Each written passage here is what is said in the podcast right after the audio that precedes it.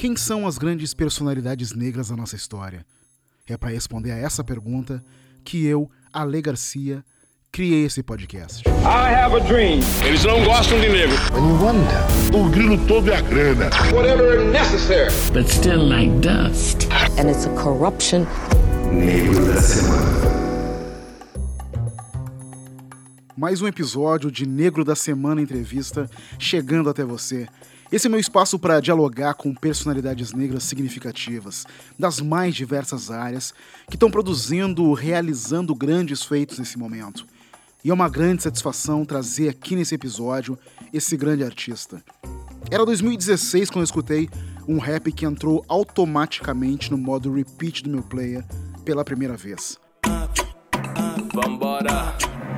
Meu verso é livre, ninguém me cancela. Tipo Mandela saindo da cela. Minhas linhas voando, cheia de serói. Dó das cabeças quando rela nela. Partiu para o baile, fugiu da balela. Batemos tambores, eles panela. Roubamos a cena, não tem canivete. As pates derrete que nem mussarela. Quente que nem a chapinha no crespo, não. Crespos estão se armando. Faço questão de botar no meu texto que pretas e pretos estão se amando. Quente que nem o conhaque no copo, sim. Pro santo tamo derrubando. Aquele orgulho que já foi roubado na bala de meia. Vai recuperando vários homem bomba pela quebrada, tentando ser certo na linha errada. Vários homem bomba, granada. Se tem permissão, tamo dando sarrada. Seu rap é ruim na Em 2017, a faixa tava lá, no seu primeiro álbum chamado Galanga Livre.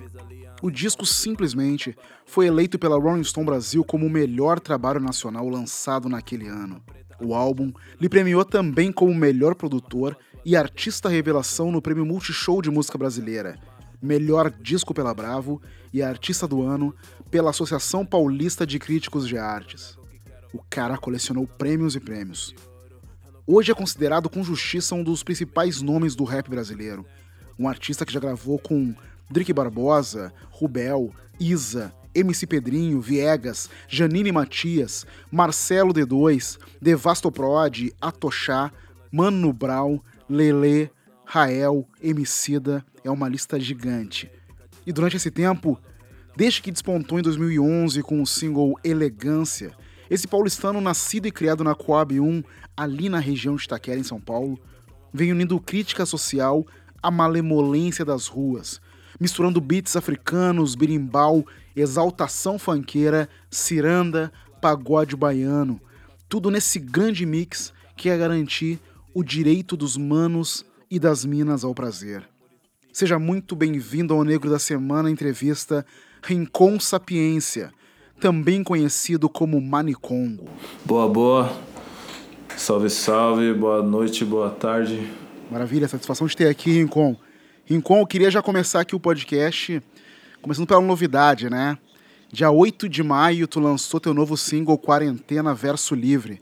Me fala um pouco sobre o processo de criação dessa música nesse momento extremamente sensível que a gente está passando agora. É, foi uma música que eu me apoiei muito né, no estúdio para é, antes de ter esse anúncio todo da quarentena e desse processo eu tava com minha rotina bem pautada em ficar na rua o máximo de tempo é, família trabalho e diversão também então para mim foi muito chocante é, essa orientação de ficar o, o tempo todo em casa naquele momento.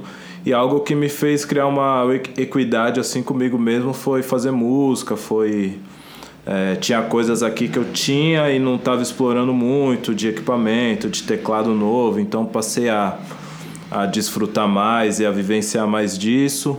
Aí eu já tinha a câmera GoPro, que é a câmera que eu usei para fazer o videoclipe, e eu por minha vez, é, em outros carnavais assim, é, sempre gostei de audiovisual, sempre tive participações nos meus clipes também e, e já trabalhei com isso de forma informal, né, com, com audiovisual, com vídeo e fazer trilhas e edição.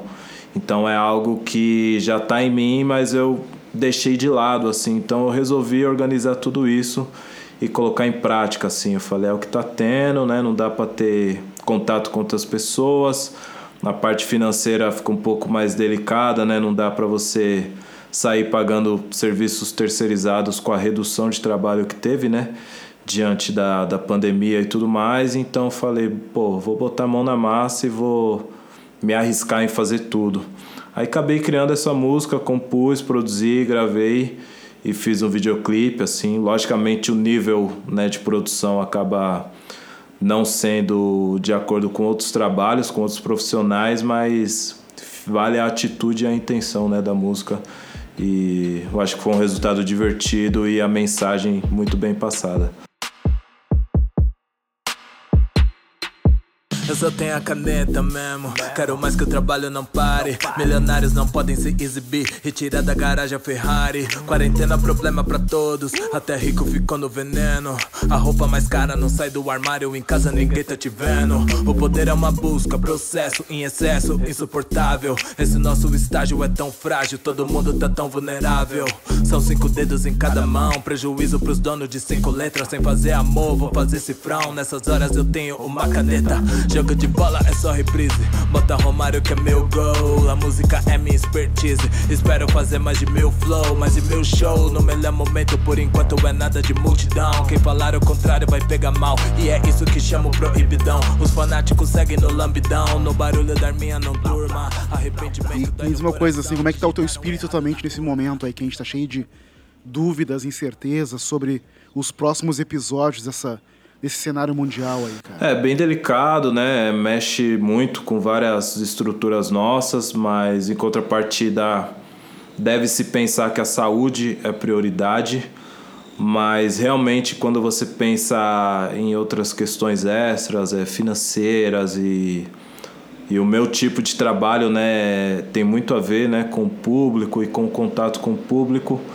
Então tudo isso está bem comprometido e na minha expectativa eu acho que isso vai levar um tempo considerável, principalmente aqui no Brasil, pelo fato de não ter uma rigidez né, no, no, no que diz respeito às pessoas que podem ficar em casa, não tem muitas orientações, é, muitas pessoas já residem com pandemia ou não em lugares que as condições de higiene e o tamanho do imóvel e muitas pessoas morando já são dificultadoras assim. Então o Brasil em específico tem várias vários problemas estruturais de antes da pandemia e agora com a pandemia com as lideranças que o país tem ainda assim, tá muito mal geridas, né, as, as coisas.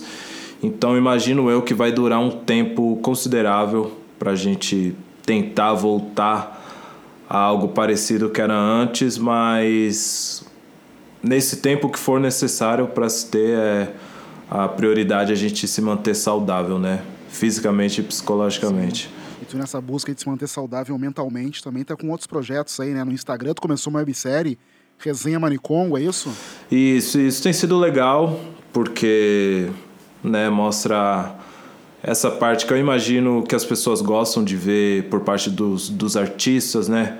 A troca de ideia, a resenha, né? Eu que sou um grande amante de futebol, eu vejo isso acontecer muito no futebol é legal quando você tem vários profissionais da área contando histórias e falando sobre suas experiências e tudo mais. Assim, eu acho que a música troca pouco, né? A gente se vê no máximo ali nos camarins, hora ou outra, um artista com outro, ou um profissional com outro profissional de outra área, assim, a gente às vezes acaba trocando muito pouco. E eu acho que essas lives têm permitido a gente sentar, trocar umas ideias falar de vários assuntos e essas ideias serem compartilhadas com quem tiver interesse de assistir. Então está sendo bem positivo nessa resenha Manicongo que a gente tem feito. Massa, quem que já, já foi convidado para o projeto? Quem já trocou uma ideia contigo lá? Uau, eu tenho. Às vezes eu fico citando o nome né, de várias coisas e acabo esquecendo um ou outro, mas vamos lá. É, troquei ideia, o mais recente, o último foi Rael, troquei ideia também com o Gabi. Troquei ideia com a bailarina que dança no, no meu balé nos shows e também tem um trabalho dela, Gabi Cabo Verde. É, troquei ideia com o Preto Show, que é um artista de, de Angola, que eu participei do disco dele, que tem um trabalho bem, bem bacana.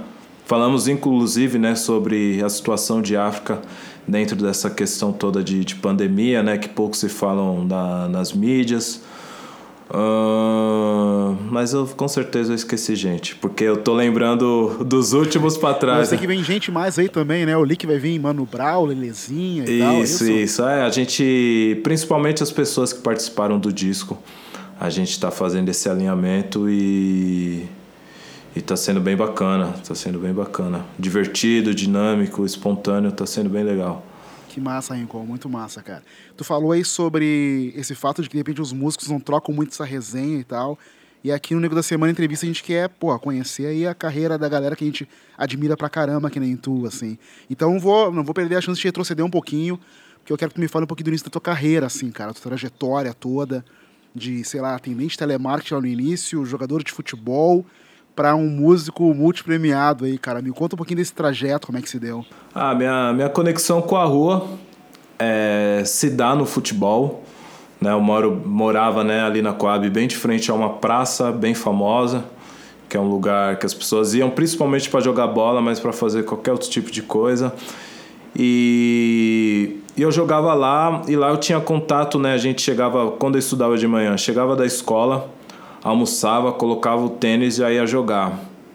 Aí começava ali com o 303 fora, alguma coisa do tipo, depois ia montando times e times e ficava a quadra cheia, muitos próximos. Aí tinha um pessoal que tinha bola, que eu não tinha bola, eles iam embora. Aí todo mundo, caramba, vai parar o racha e tudo mais. Aí alguém que tinha que ficar na responsa. Aí os caras, ah lá, vai ficar com o neguinho a bola, deixa aí, tá com o neguinho. Aí eu tinha que ficar até o final do racha. Então, por mais que eu era novo, aí eu jogava com os mais velhos, jogava com o malandro, com, com aquela parada toda de quebrada, assim. Então, nisso, o futebol me fez conhecer muito o universo da rua, assim. Né? Quem é quem na quebrada, o que que faz, e os hábitos, e a gíria, e a parada toda, assim. Surgiu do futebol, por mais que eu tenha uma influência de música do meu irmão mais velho e dos meus pais, né? Mas aí, dado o momento eu tento, né? A, a carreira profissional, assim, num, começo a entender que o que exige ser um profissional atleta e o que eu gosto de fazer, que é muito estar na rua, que é dormir tarde, esse tipo de coisa assim que foge do padrão do atleta. Aí entendendo isso, eu acabei abrindo mão e deixar que o esporte seja só um hobby. E nisso eu montei minha banda de rap, o ano 2000, era esse ano, tinha 15 anos banda barulhenta, tudo, bateria, guitarra, aquele rolê todo. E aí eu falava assim que era mais por diversão assim, mas eu já tava encantado já assim, né? Todo mundo falava: "Caramba, eu...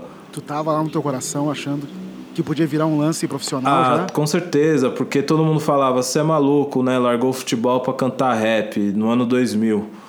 Então eu falava, não, mas eu foi coincidência, eu falava, eu parei de jogar e calhou que eu montei minha banda, que eu gosto de fazer um som. Mas é quando a gente tocou a primeira vez, eu lembro até hoje, assim, na garagem do, do cara que era, qual que como as pessoas que estavam, lembro de tudo isso e já nesse dia eu já me apaixonei tipo muito assim. Então ali eu falei, pô, eu quero fazer essa parada sempre. E aí a gente tem né, várias situações adversas, né? O mercado da música não olhava tanto para o rap como olha hoje, um contexto...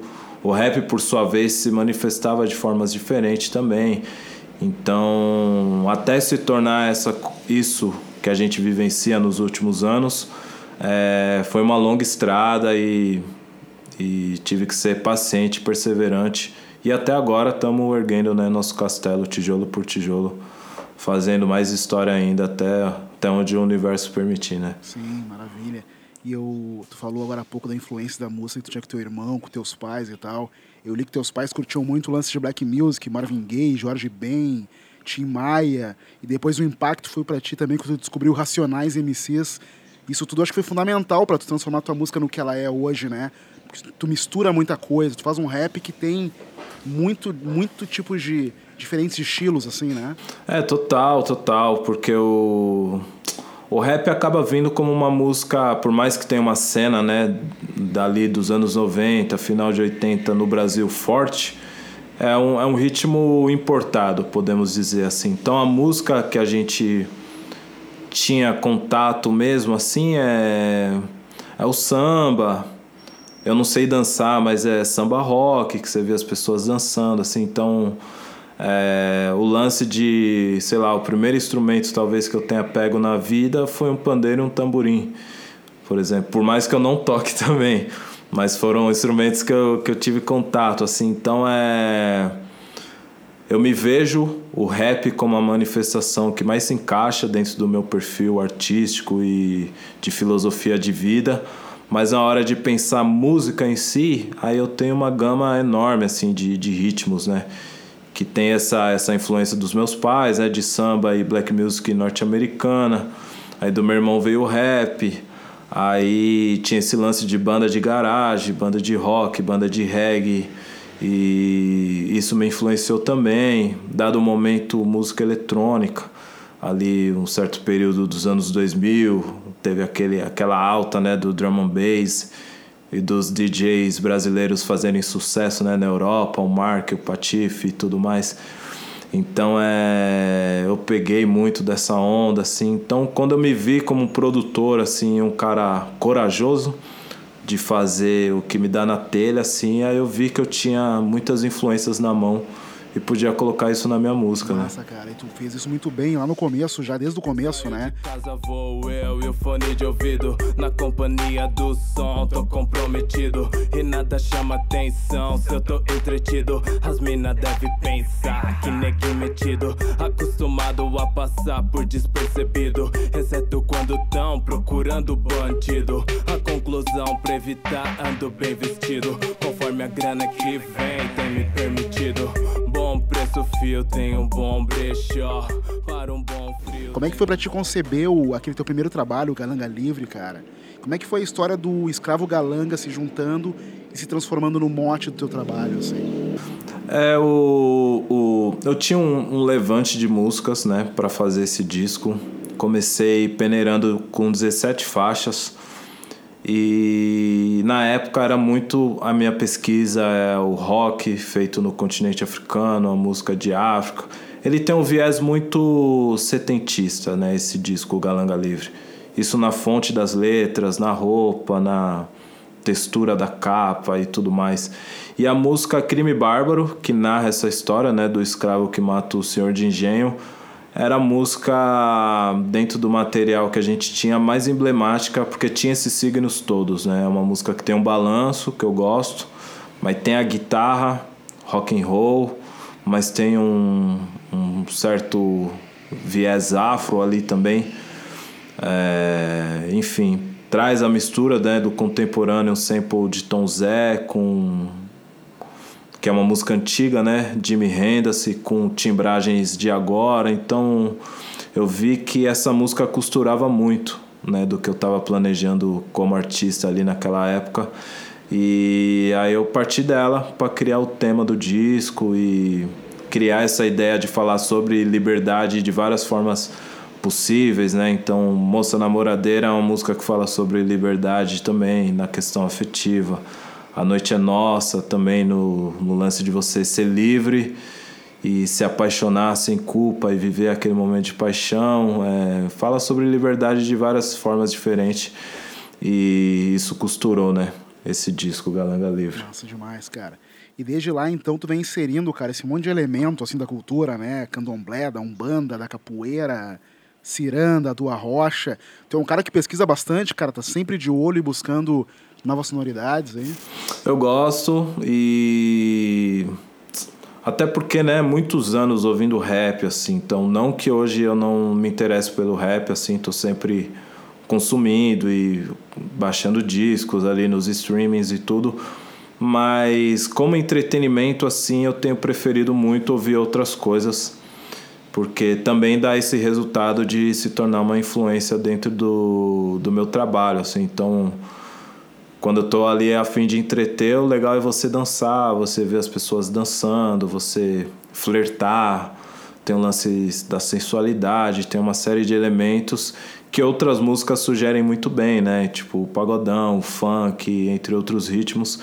Então eu tô sempre acompanhando e quando me acho quando acho que cabe ali, né, para não ficar algo forçado também, quando cabe o meu texto, e o ritmo, eu acabo juntando esses gêneros e de forma respeitosa, sempre é, evidenciando da onde vem, né? Por exemplo, o pagodão é um ritmo da Bahia, Então faço questão de ressaltar que o ritmo é de lá e faço questão de chamar beatmakers de lá para compor comigo e artistas de lá para tocar a guitarra, para fazer e, e enfim. Então acho que é um trabalho tem, um, tem uma parte social né, sobre a disseminação da música feita nas periferias do, no Brasil. Né? Isso é algo que me interessa muito e por conta disso eu acabo extraindo esses elementos e coloco no meu trabalho também. Isso é muito legal e dá pra ver que isso é muito natural na tua carreira, né, cara? Tu vai inserindo isso muito bem e é natural quando vem uma música tipo a que tu gravou com a Tochá, né, cara? Queria saber como é que foi o processo de criar e de gravar essa música, o Arrastão. Sim, essa música é, é bem divertida, bem legal. Eu comecei fazendo, né? Produzi.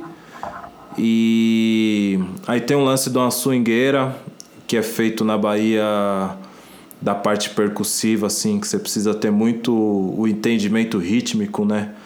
De como compor, né? Então a bacurinha faz um ritmo, a, as congas fazem um ritmo, o torpedo faz um outro, assim. Então nessa parte rítmica eu contei com outro beatmaker que chama Ezio Beats. E aí quando a, a cama toda estava feita, tava com meus versos, com o refrão, já tinha gravado o refrão com as minhas vozes mas eu senti que ainda faltava algo e o pessoal de Atocha veio fazer show aqui em São Paulo. Aí eu liguei para eles ali. Quando eu fui gravar com eles no disco deles, eu também tinha ido lá para fazer show e tirei um tempo para ir no estúdio. Aí eles quiseram devolver assim. Aí eu falei, pô, desculpa aí jogar a bola na fogueira aí, mas se vocês pudessem gravar hoje, eles falaram, lógico.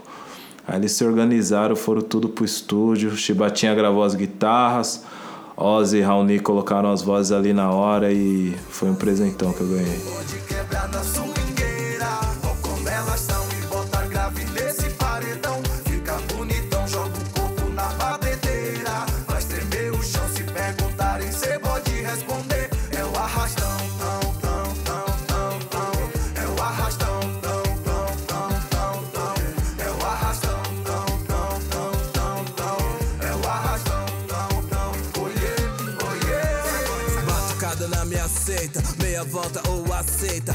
zoeira já tá feita, tem pimenta na receita. Os kit louco nós enfeita, RS na minha peita. Nós decola, então passa a bola. Vou chutar, então ajeita. Vou achar que é desfeita. Sacoleja esse esqueleto, tudo preto, mas não é luto. Absoluto é obsoleto. Vadiagem, eles vão dizer, não queira viver pra pagar boleto. Tô na caça pra manter a posse que nem o Xoss. Rei de queto, favelado não é animal. Foi massa demais. E o clipe foi gravado lá ou foi gravado em São Paulo?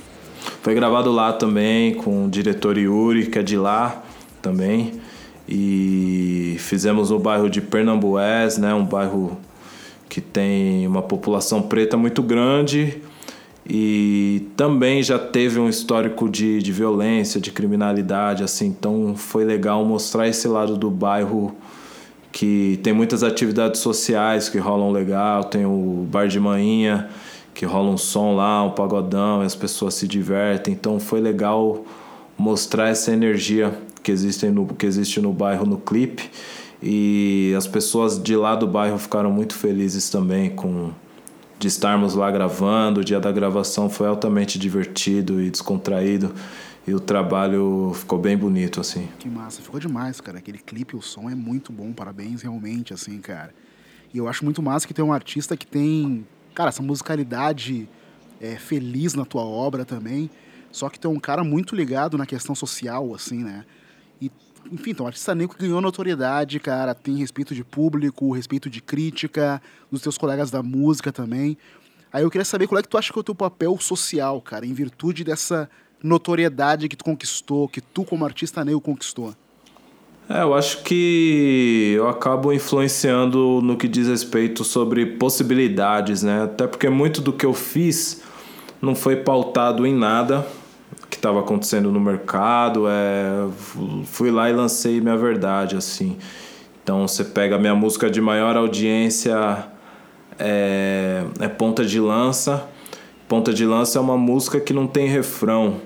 Então assim, não tem nada por aí que você não tem nada por aí que você de músicas. Existem outras músicas sem refrão, mas com uma expressividade como é Ponta de Lança é muito raro assim. Então fui lá, fiz a minha parada do meu jeito, falando das coisas que eu acredito e subvertendo em muitas coisas e acabou que deu certo, né? Então, acho que fica uma talvez como influência, inspiração para outros artistas acreditarem no potencial que eles têm, nas ideias diferentes que eles têm e imaginar que se arquitetar tudo isso de uma forma boa e autêntica e verdadeira, você consegue fazer seu trabalho dar certo também, né? Então, tudo bem que eu ainda me vejo um artista construindo coisas, né? Eu não diria que eu fiz o que fiz e tá tudo consolidado e tá dominado, assim, não, não é essa condição. Mas são muitos anos fazendo rap e, e tendo experiências que são incríveis e, e de fato, assim, é. Se eu se servir de inspiração para outras pessoas, é, ficarei feliz e honrado, assim, porque realmente foi um, uma longa trajetória, assim, né, para tudo isso estar tá acontecendo. Sim. É muito legal, cara. Tu falou que desde o começo tu foi lá e buscou tua verdade, com ponta de lança tu fez uma coisa que tu acreditava e uma coisa diferente, não estava pautada por nada do mercado. Isso é muito notável, assim. Mas como é que é hoje no teu dia a dia, cara? O teu processo de composição, tu também é um empresário, empresário da tua arte, da tua música, assim. Como é que tu concilia a criatividade com o negócio?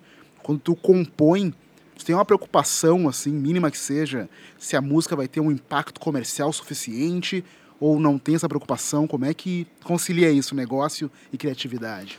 É, o, o, eu tenho vivido um momento interessante nesses dias de quarentena, assim, que eu tô conseguindo ter um rendimento muito bom no estúdio e as coisas estão fluindo assim com uma certa rapidez que tem me agradado assim né? De eu compor e gravar e já ir para uma outra. Então considerando que eu né, tive que rebolar muito para entregar meu disco ano passado com 13 faixas é, com o ritmo que eu, que eu tô fazendo agora tá bem legal e espontâneo. Então eu diria que são momentos assim é eu acho que é honesto da parte do artista entender que o que ele faz é. Eu faço minha música com a minha verdade, mas o destino que eu quero dar para ela é o YouTube, as plataformas de streaming e são os shows também. Então é. Eu sou honesto em dizer que eu penso sim é, que a música precisa ser legal quando eu tocar ela ao vivo e as pessoas se divertirem. Ou a música ter um tempo legal e uma estrutura legal, porque hoje no streaming tudo é muito rápido, né? As pessoas têm suas playlists que vão do sertanejo ao rap, a qualquer outra coisa. Então, quando rodar para sua música, minha música já tem que chegar e impactar esse ouvinte, assim. Então, tem vários detalhes sim que eu penso que diz respeito à parte comercial, né?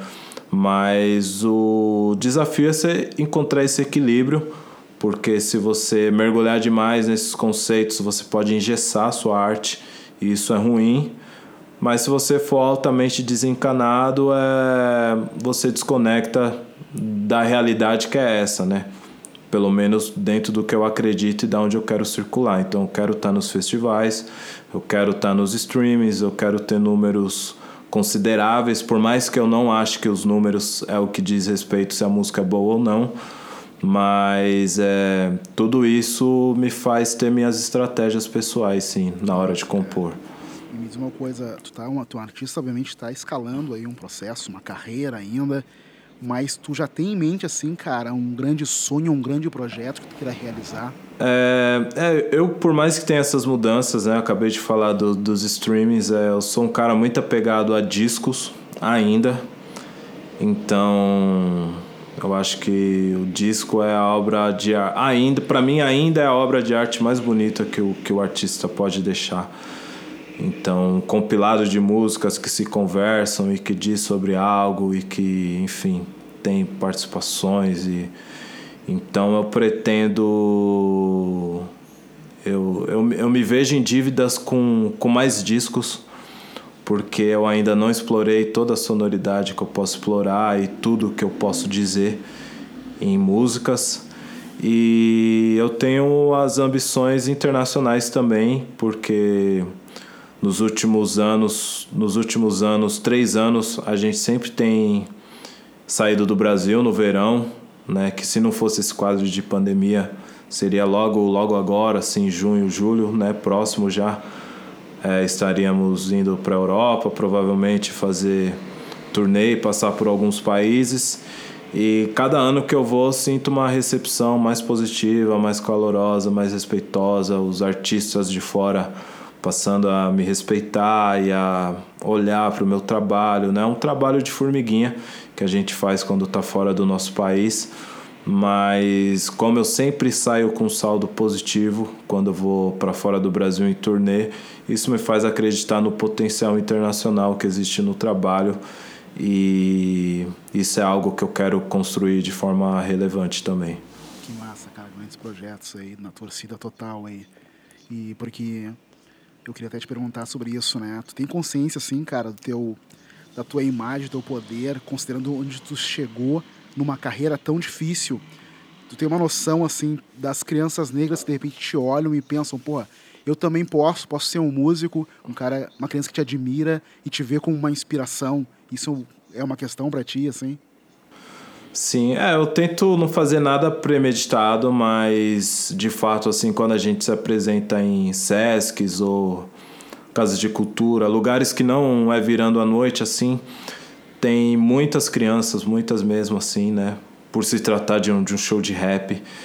E todas elas muito ligadas a essas questões, assim, né? Do cabelo, do, do estilo da roupa e tudo mais, assim. Então eu acabo vendo que tem essa influência tanto da minha música quanto da estética do meu trabalho para as crianças.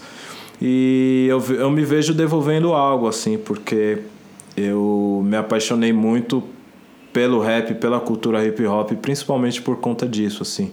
Porque eu via as figuras, as pessoas, o jeito que elas se comportavam, né, o jeito que elas se divertiam, que elas tinham a, a autoestima deles, né, de cortar o cabelo, de fazer o quadradinho, de vestir roupa tal e tinha aqueles filmes de preto, tanto de comédia como os, os filmes mais sérios, né?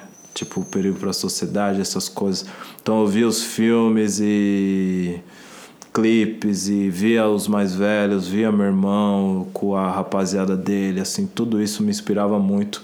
Então, quando eu, me, quando eu vejo o meu trabalho influenciando outras pessoas, eu vejo que eu estou fazendo o ciclo girar e a cultura se manter viva, né?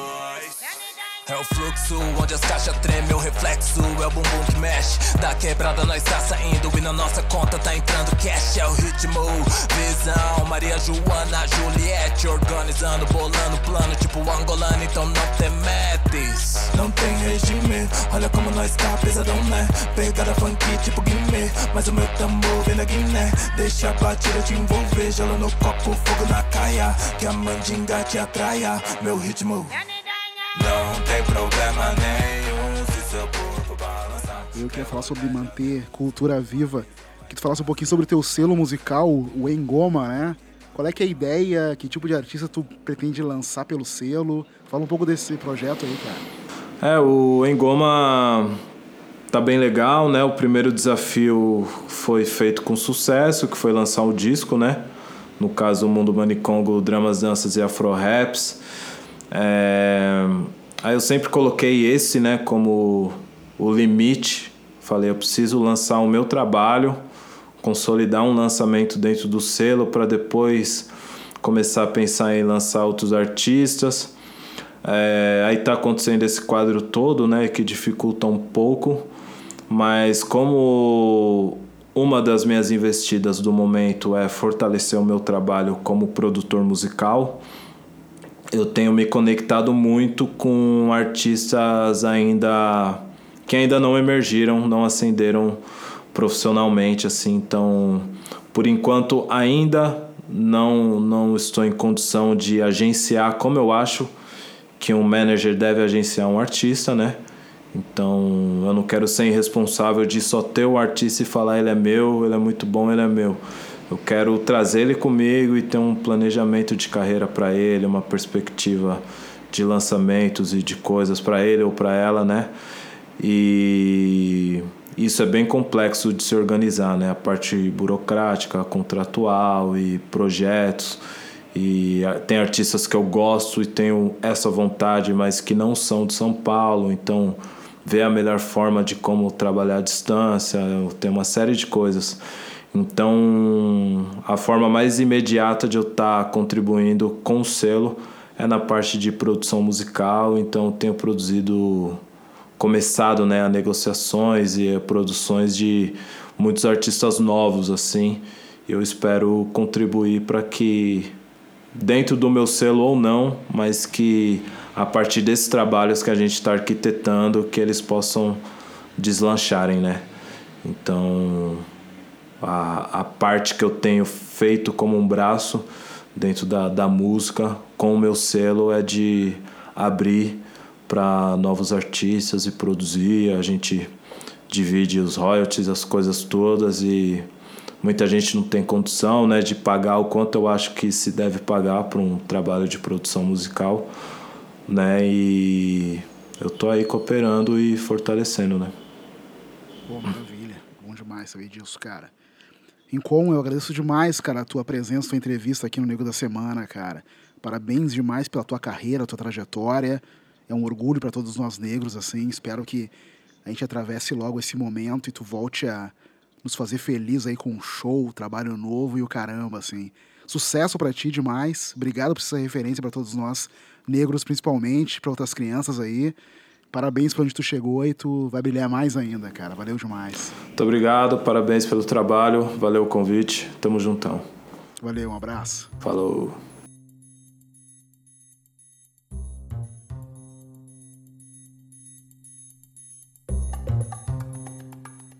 E chega ao fim esse episódio de Negro da Semana Entrevista. Mas toda semana a gente tem episódio novo aqui no feed contando histórias de personalidades negras e também de séries, filmes e livros incríveis e inspiradores. Siga arroba Negro da Semana nas redes sociais. A gente está no Instagram, no Twitter e no Facebook.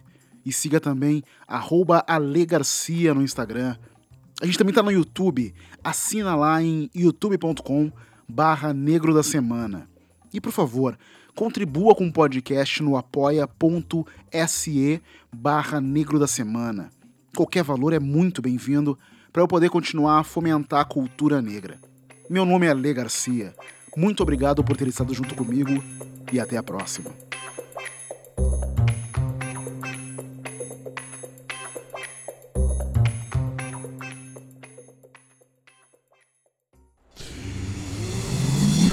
Half-Death